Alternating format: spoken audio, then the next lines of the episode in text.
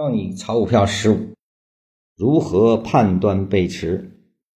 首先定一个概念，称为缠中说禅趋势力度。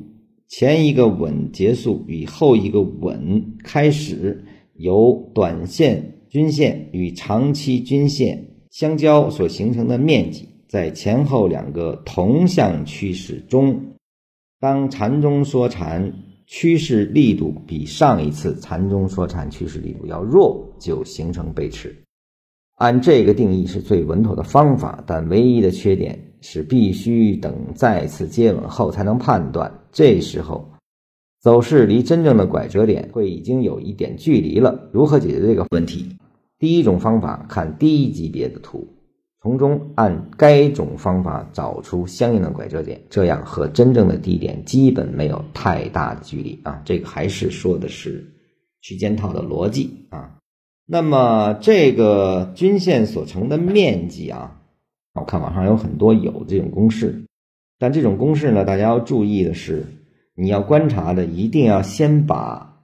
走势段分解出来啊，你是在下跌的一个走势中啊，或者一个上涨的走势中，你必须是对这一段没有突破均线前的内部的细节来进行观察，来确定这一个级别怎么去完成啊。实际上，这已经是缠论的结构啊，开始出现了。比如说，在大周期的图表下，长期均线没有破坏。呃，在小级别图表下，可能已经发生过几次的纠缠啊。那么这个实际上就是有一到两个中枢开始构成了。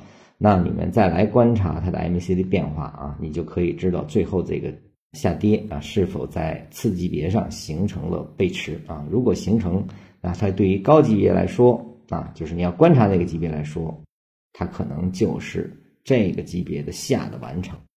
这个多看图表，可能就比较容易清楚的知道禅师在说什么啊。不能对照的图去理解的话呢，会产生一些纠结。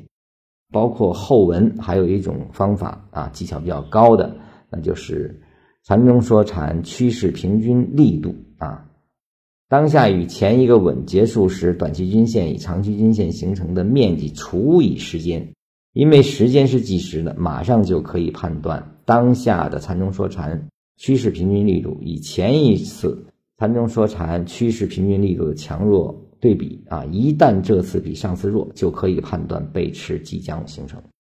然后再根据短期均线与长期均线的距离，一旦延伸长度缩短，就意味着真正的底部马上形成。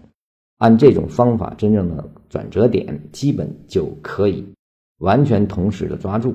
但有一个缺陷，就是风险稍微大一点啊，且需要的技巧要高一点，对市场的感觉要好一点。那么这个呢，其实是一个非常标准的量化思维啊。但是呢，禅师的这个方法呢，我们在量化过程中呢，发现一个问题啊，就是说第一个绿柱子一旦出现，你因为你一除，就可能比前面的更小啊。所以呢，我给出的办法呢，是不敢说是对禅师的这个方法的修正，但在实践中呢，会更有效果。也就是说，如何去判断下跌的这个背驰呢？